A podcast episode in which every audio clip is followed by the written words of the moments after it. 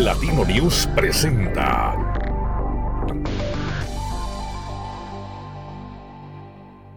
¿Qué tal? Bienvenidos a este podcast de Platino News. Hoy 24 de noviembre del año 2021. Me da muchísimo gusto saludarle y muchísimas gracias por estar participando de esta iniciativa periodística con mi buen amigo Gilberto López Alfonso, Alfonso que se escribe con Z, y a quien le doy las muy buenas tardes. Mi querido Gil, ¿cómo estás? Muy buenas tardes. Hola, ¿qué tal Martín? Muy bien, ya estamos aquí en todas las redes sociales de Platino News. Nos encuentran así tal cual como Platino News y solo en Twitter nos encuentran como Platino News-bajo.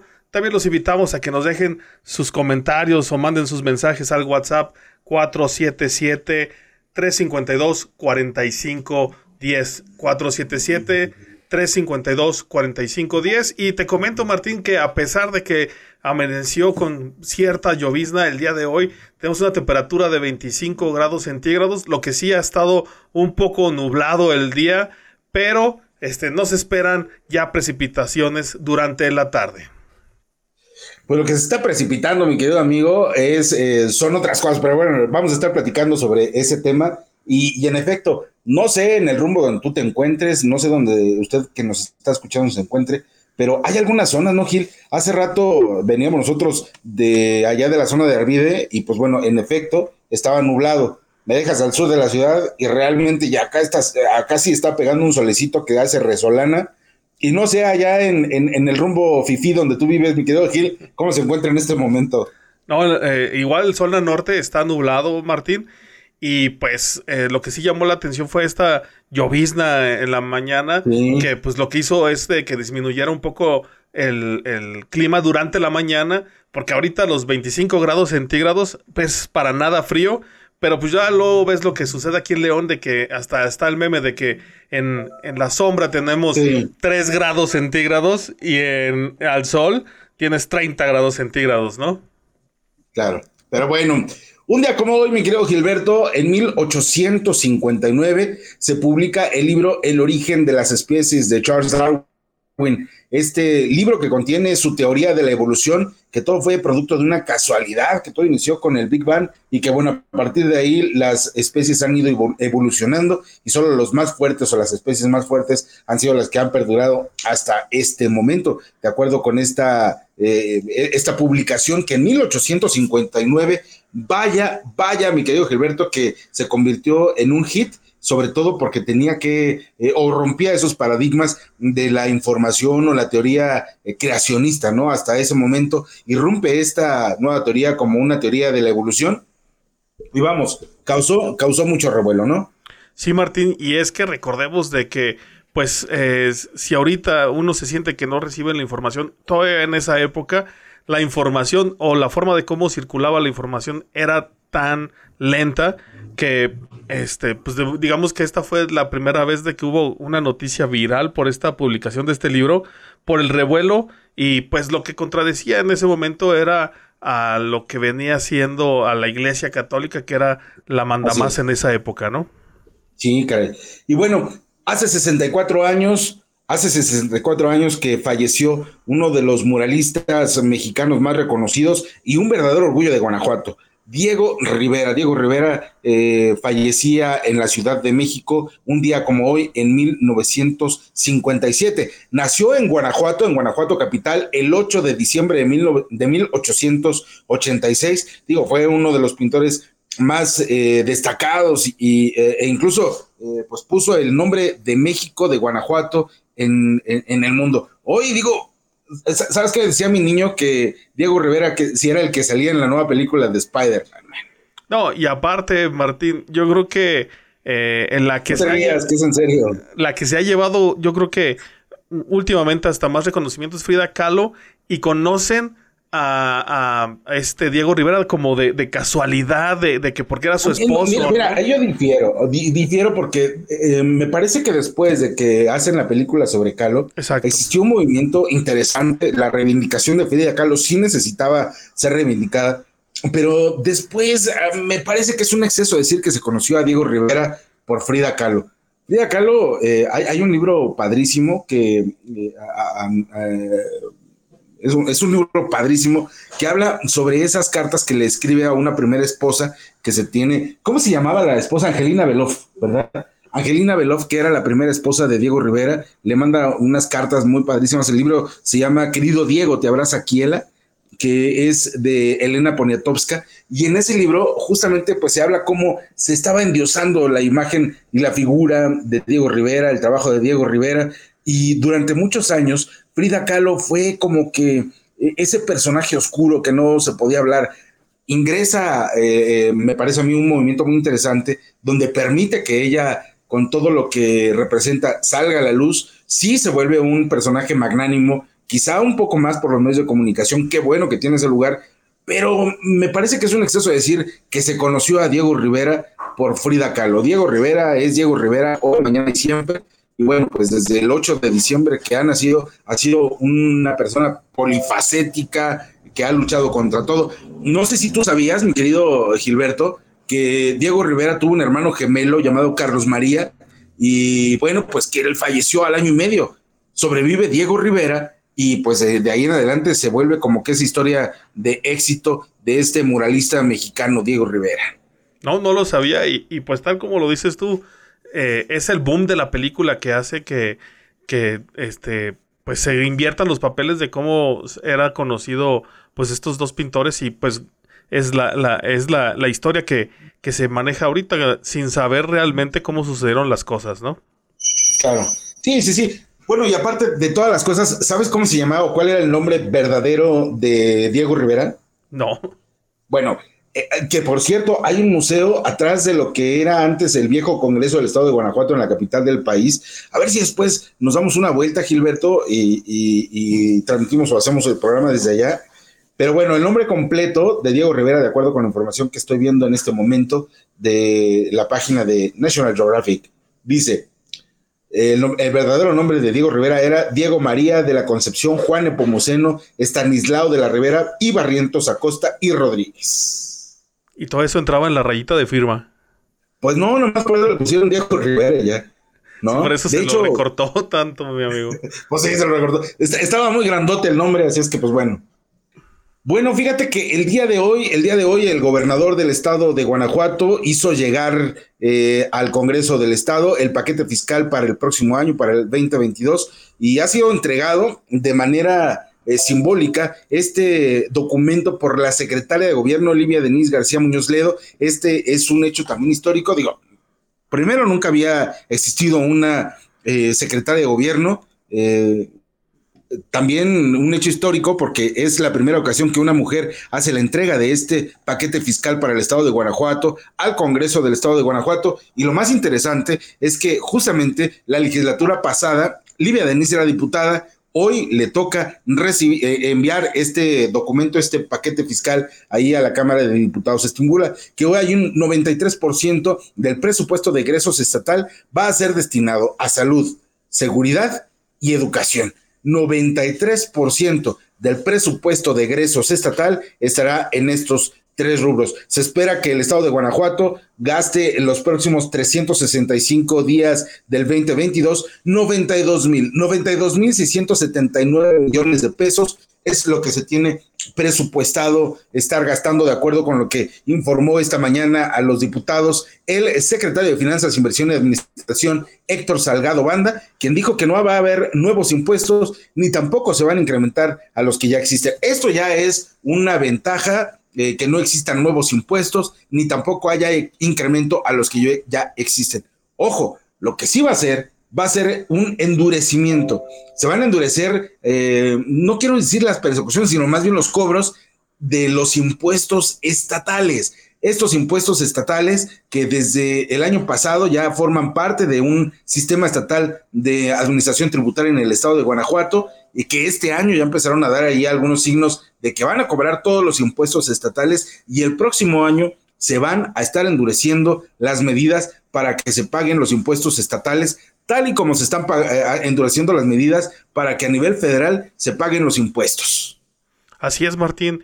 Y es que lo que se comentó al momento de la entrega es de que la cifra es 6% eh, más eh, alta con respecto a lo que venía siendo presupuestado para este año y que con esto lo que se buscaba era de ser más eficientes y eh, no depender tanto de los eh, presupuestos eh, federal, esto complementando lo que tú decías de que lo que se busca el cobro de, impuestos estatales para no estar dependiendo del presupuesto federal de que pues esperan más recortes para este año. Sí, y en la medida que, mira, yo no sé si más recortes, mi querido Gilberto, pero lo que sí se está esperando, lo que sí se está estimando, es que haya una reorientación al gasto público. Esa reorientación al gasto público que siempre se ha existido, y que invariablemente pues viene a afectar a unos rubros y es ahí donde dicen que hay un recorte al presupuesto. Por ejemplo, en el caso del, eh, eh, de economía, al eje económico del estado de Guanajuato, se van a estar destinando 1.170 millones de pesos. Esos 1.700 millones de pesos, bueno, dicen, wow, pues la Secretaría de Economía va a ser la más fuerte. Pero no, espera, son 60 millones de pesos los que van a ir nada más al tema mentefactura. ¿Qué es esto de mentefactura? Bueno, pues es uno de los eh, programas, si tú me lo permites, uno de los programas eh, íconos del gobernador Diego Sinué Rodríguez Vallejo. Esto va a estar eh, impulsándose, se va a estar fortaleciendo. Es como el Tren Maya o el Felipe Ángeles de Guanajuato, ¿no? La mentefactura. Pues digo, cada gobernador, cada gobernante le está dando ahí su, su eh, su sello característico. El presidente de la República quiere fortalecer el tren Maya, el Felipe Ángeles, bueno, pues aquí en Guanajuato se quiere fortalecer la mente factura. No digo que sean iguales las cosas, son guardadas las proporciones, evidentemente, pero pues así es como de pronto se dan las cosas en los gobiernos cuando se están orientando el gasto público. 1.600 millones de pesos va a estar para el eje de desarrollo social, este eje que está compuesto por la Secretaría de Desarrollo Social, el DIF, eh, eh, ecología, y bueno, pues a esta, a esta super secretaría donde llegó eh, Jesús Oviedo, diputado local también, bueno, se le van a destinar 1.600 millones de pesos. Es una cantidad casi igual a la que se está destinando para la Procuración de Justicia. Son para la Procuración de Justicia van 200 millones de pesos para el Fondo Estatal de Seguridad. Esto es eh, la información que se da a conocer esta mañana allá en el Congreso del Estado, donde, insisto, la secretaria de Gobierno, Livia Denise García Muñoz Ledo, entrega el paquete presupuestal y el secretario de, Finanzas y Administración, Héctor Salgado Banda, está dando cada uno de estos detalles a, los, a las y los diputados que a partir de este momento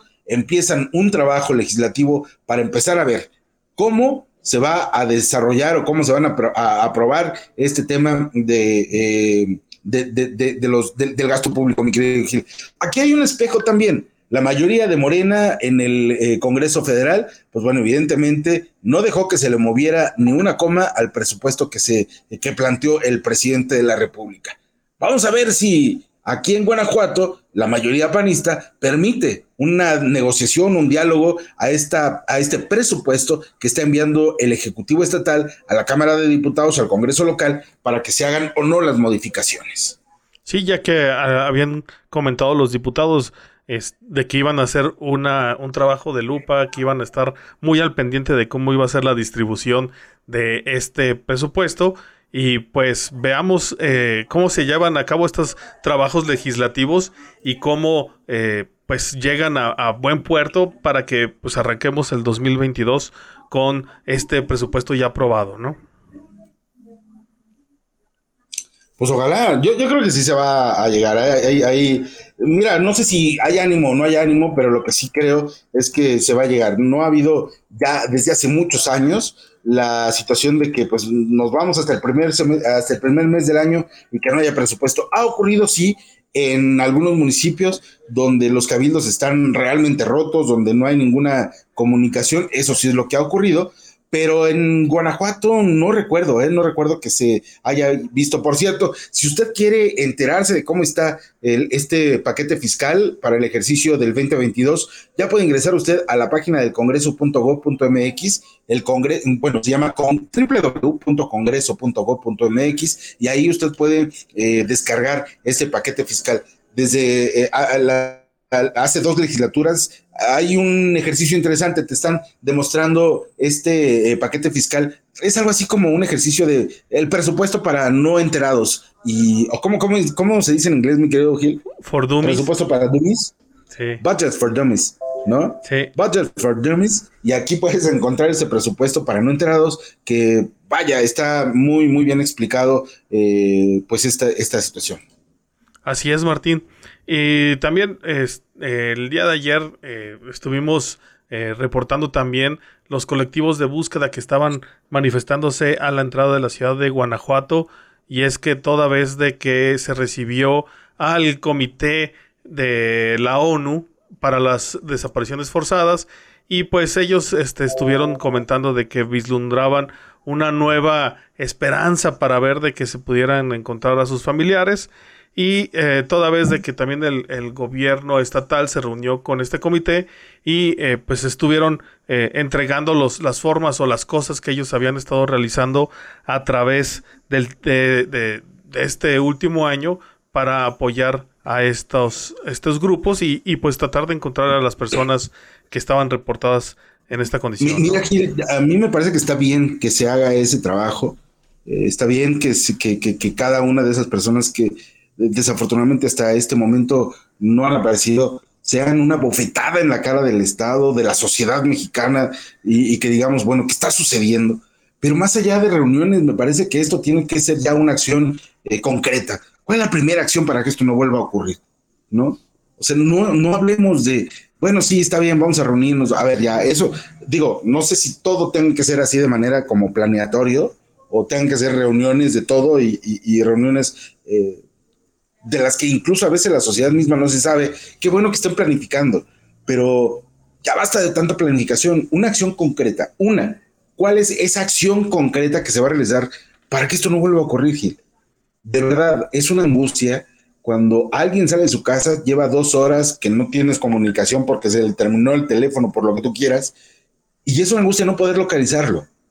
Yo no me quiero imaginar a esas personas que tienen una semana, dos semanas, un año, tres años, cuatro años, diez años buscando a su pariente, a su familia, a su hermana, a sus hijos, y no tienen una respuesta del Estado de qué fue lo que pasó. No porque el Estado lo tenga que saber, sino el Estado tiene que hacer algo.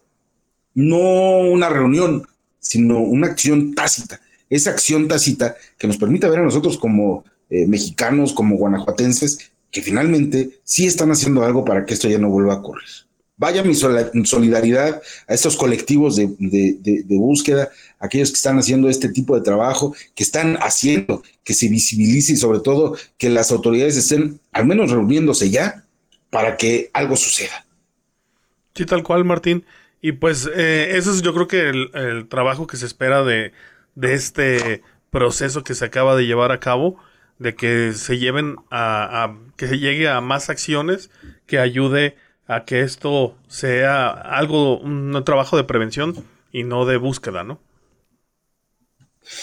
Así es, Gil. Y bueno, pues esa, esas situaciones tienen que estar eh, eh, dándose ya. Ayer los propios colectivos de búsqueda pues estaban dando su postura, estaban fijando su postura de ver cómo se iban a, hacer este, estos trabajos. Por ejemplo, ayer emiten un comunicado donde dice que en lugar de investigar a las fosas de, las fosas clandestinas de San Fernando, ¿te acuerdas de estas fosas clandestinas de San Fernando allá en Tamaulipas en el 2011? Que fue uno de los primeros escándalos en el país. Bueno, este, estos eh, comunicados, eh, perdóname, estos colectivos, bueno, dice que en lugar de estar buscando a, la, eh, investigando la masacre de las fosas clandestinas de San Fernando, en el 2011 la PGR persiguió a quienes buscaban que se esclarecieran estos hechos. Estas eh, forman parte de las denuncias que ayer se hicieron. Ayer mismo estuvo eh, Juan Pablo Albán, quien es experto del Comité de las de, colectivos, eh, no, perdóname, de, de, las Naciones Unidas, es experto de las Naciones Unidas en los temas de desaparecidos. Estuvo reunido con el gobernador, con la Fiscalía, con el comisionado de búsqueda de detección a víctimas. Y bueno, pues hasta este momento lo que nosotros sabemos es eso, una acción tácita, esa acción concreta en esas entrevistas que les hacemos, que preguntamos, a ver, ¿cuál es la primera acción concreta para que esto no vuelva a ocurrir? Todavía, todavía no se ha dado esa respuesta, Gil. Así es, Martín. Este, también eh, lo que se dio a conocer el día de hoy es de que ya al parecer la próxima semana se estaría aplicando la segunda dosis de eh, la vacuna eh, para el COVID Sputnik 5 para los jóvenes de 18 a 29 años, que ya se, se dio la, la primera fecha de vacunación, Martín. Y es que el día de hoy el director Pablo Sánchez Gastelum de la Secretaría de Salud Pública del Estado de Guanajuato, pues dijo que eh, estos, eh, eh, pues de segunda dosis que estarían aplicando es porque ya estarían pasando este periodo que se requiere entre dosis y dosis, que es entre 21 y 28 días entre la primera y la segunda aplicación. Por lo que en la siguiente semana ya se estarían dando a conocer los lugares donde se estaría eh, haciendo la aplicación de, de los, eh, de las vacunas para esta, esta población del estado de Guanajuato. Es interesante, es interesante lo que se está realizando, lo que está comentando el doctor Pablo Sánchez Gastelum, que ha estado varias veces con nosotros, ¿no, Gil? Aquí en, este, en ese programa de Platino News, ha platicado con nosotros. Es un tipazo, a mí me parece que es de esos pocos servidores públicos que pues hay que aplaudirles, no es protagónico. ¿Te imaginas si fuera como, eh, bueno, ya, en fin. Pero el doctor eh, Pablo Sánchez Gastelum, vaya, un abrazo. Y por cierto, hablando de, salud, mi querido Gil, hay algo que sí también tiene que llevarnos a esta reflexión. 390 menores de edad guanajuatenses han sido vacunados hasta este momento. No sería nota, mi querido Gil, si no fuera porque se obligó a la autoridad sanitaria a vacunarlos. 390 niños cuyos padres querían que fueran vacunados contra el coronavirus, contra la COVID-19, acudieron por las instancias legales a decir, hey, ellos también son mexicanos o no. Y bueno, pues finalmente los tuvieron que vacunar. Si es o no es un tema de médico, científico, eh, tecnológico, el tema de, la vacuna para menores de edad, híjole, yo, yo, yo no sé si estos menores, estos chicos, deberían ser o no vacunados. En un comunicado de prensa dice la Secretaría de Salud del Estado de Guanajuato que hasta el momento se han vacunado a 390 menores de edad guanajuatenses amparados. Otros 143 menores han, eh, han, agendado ya para su valoración una ficha y vacunación para el próximo viernes 26 de noviembre en el Hospital Materno Infantil de Irapuato. Hasta el momento, la única farmacéutica que se puede aplicar a los menores entre 15 y 17 años es la Pfizer, la cual es avalada por la Organización Mundial de la Salud, misma que tiene además un 90% de protección. Así es que, eh, de acuerdo con esta información de la Secretaría de Salud de Guanajuato, 390 menores de edad se han amparado para recibir su vacuna. Yo, yo tengo menores de edad y, a veces sí me pongo a pensar si a mis hijos eh, tendría que vacunarlos o no contra eh, la COVID-19 a fuerza o no hacerlo. pues es una situación que, que, que está ahí por protección, hay que hacerlo. Las vacunas siempre son necesarias. Yo ya tengo mis dos dosis, mi querido Gil, yo ya estoy viejito. Soy, soy de la población vulnerable, mi hermano.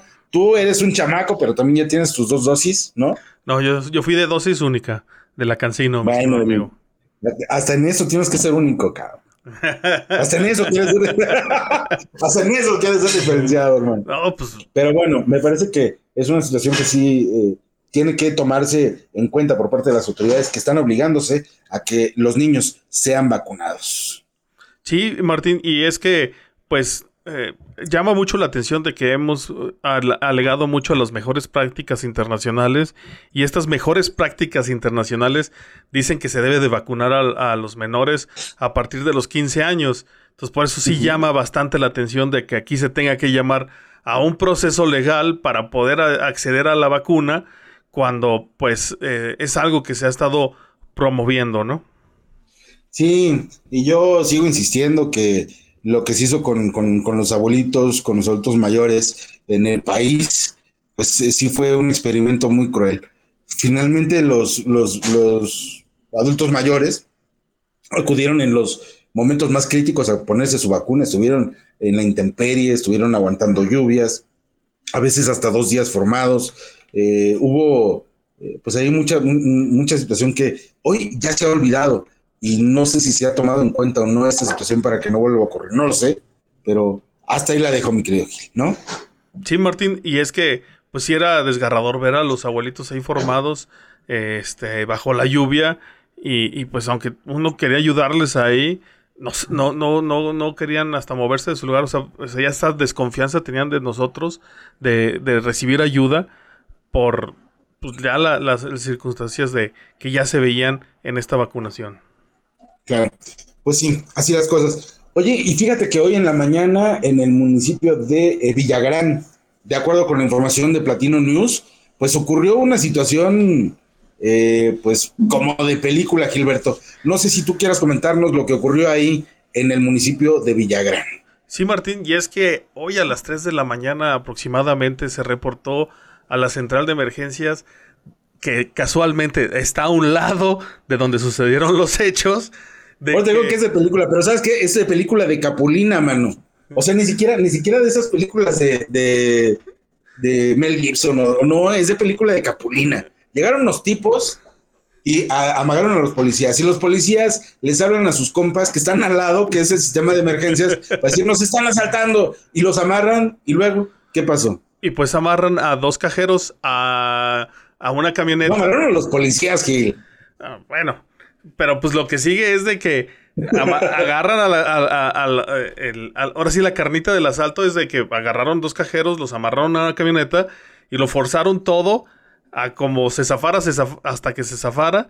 Y pues lo que sucedió es de que tumbaron media entrada de la presidencia donde estaban ubicados estos cajeros y pues hasta que se dieron y se llevándose las cajas donde contiene el dinero y dejando todo, la camioneta, cables, policías amarrados ahí a la entrada de la presidencia de Villagrán.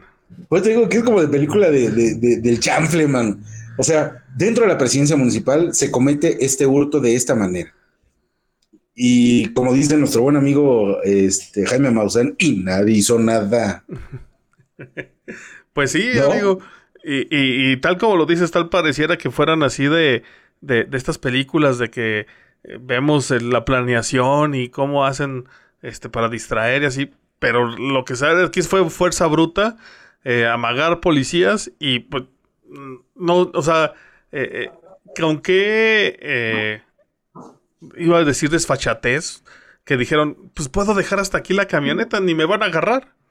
O sea, pues, dejaron ahí la, la, la camioneta, este, sin importar ahí de, dejé mis huellas, o, o, sea, todo lo que te, te, imaginas de que pues van a, van a tener las cosas periciales, no, no importa, ahí deja todo y, y, ya llevo aquí las cajas de, de, de los cajeros y, y, o sea, no, no, no, no, son de esas cosas que no entiendes y Solo, me queda decir de, solo en mi México mágico pasa Sí, cara, si, te imaginas si viviéramos en Suiza, no tendríamos un Villagrán. Aquí el tema, Gilberto, es que ingresaron a la presidencia municipal, ¿sabes? ¿Sabes qué hay en la presidencia municipal? O sea, deja tú el dinero, neta. Ahí está la historia del municipio. Ah, ah, o sea, no me refiero a historia de, ay, el archivo histórico, el acta de, la, el acta constitutiva del pueblo. No, eso es lo de menos. ¿Sabes el valor que podría tener nada más la lista de catastro? O que pudieran haber ingresado y se hubieran llevado eh, los servidores que contenga todas y cada una de las informaciones de, los habitantes de Villagrán. O que hubieran dicho de un plumazo, a ver, tráete el sistema con el cual podemos cambiar eh, el uso de suelo de fulanas cosas.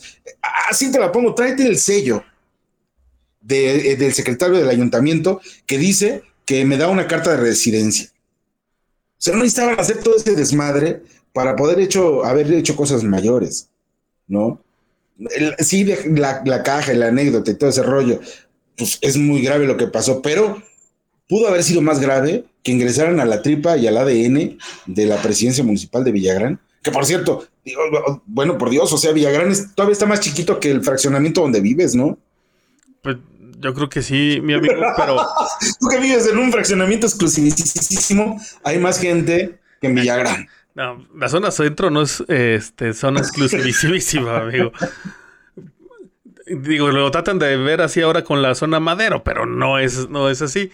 Pero lo que sí es, este, pues hasta de, de anécdota de marcan a la policía para reportar que los policías están amarrados, ¿no? Entonces, lamentable que haya pasado esto Y pues Oye, y lo peor de todo, marcan a la policía, policías para decirles que están amarrados, pero que están en la presidencia municipal, ¿sabes? Sí, no, o sea, eh, es lamentable el hecho.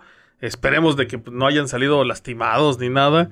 Y pues que solo Lego haya quedado este, en ese incidente, ¿no? No, pues yo creo que más que el ego, mano. El, que se haya metido a tu casa, digo, o sea, lo hemos sentido muchos que de pronto llegas y dices, así como la lady del globo, ¿no? Chin, encuentras todo abierto. Luego llegas y se llevaron todos los muebles y hasta los focos de la instalación. ¡Chin! ¿No? Sí, ya o Ahí ya, en la casa municipal, ahí se vio, allá en el municipio de Villagrán. Que por cierto, Villagrán es un municipio complicado que ha sido eh, pues eh, epicentro de, situaciones muy difíciles y bueno, pues vaya, vaya, vaya casos que están pasando allá en ese municipio de, Villagrán. Una de las cosas que quería comentar es de que hoy el presidente Andrés Manuel López Obrador anunció que el próximo viernes estaría eh, dando su conferencia mañanera desde la zona militar de Irapuato. Mañana, donde, el viernes. En donde estaría el, el presidente Diego Sinoé, eh, pues el presidente... Es gobernador todavía. Digo, el... es todavía... todavía es gobernador. El gobernador va a charlar con el presidente de los temas eh, de seguridad y del agua, ¿no? Es lo que se espera que sea la agenda que tengan para el día viernes, pero esperemos a ver qué es la agenda que trae el propio presidente, ya que pues es una cosa que ha estado buscando el presidente, el gobernador de, de hablar con el presidente, pero que no ha sido recibido por este para el tema del zapatillo, ¿no? Una cosa que ha quedado clara en estos tres años. Ha quedado clara en estos tres años una cosa. El presidente de la República trae su agenda y no permite que se le impongan. Al contrario, es él quien impone las agendas públicas a los municipios, a los estados, a los medios de comunicación, a la sociedad civil, al extranjero, a Estados Unidos, a la ONU. Es él quien le impone la agenda eh, pues, donde tienes. Es que si el gobernador llega con su folder ahí y decirle, ah, bueno, la seguridad y el, y, el agua, no, no sé si vaya a ser el tema de conversación o si el presidente tenga esos mismos temas, pero desde su óptica en su agenda y los puedan atender. Ojalá y salga algo bueno para, para Guanajuato, sin duda, sin duda que así será, pero, pero dudo mucho que el gobernador pueda incidir en esa en esa agenda que pudiera traer eh, el presidente de la República, ¿no? Sí, y es que hasta el momento el presidente, tal como lo comentas, pues yo creo que va a llegar a tocar, al menos públicamente puede ser de que sí este, hable de este tema con el, con el gobernador, pero durante la mañanera dudo que se vaya a prestar para que se pueda eh, llegar a algún acuerdo o tratar sobre estos temas.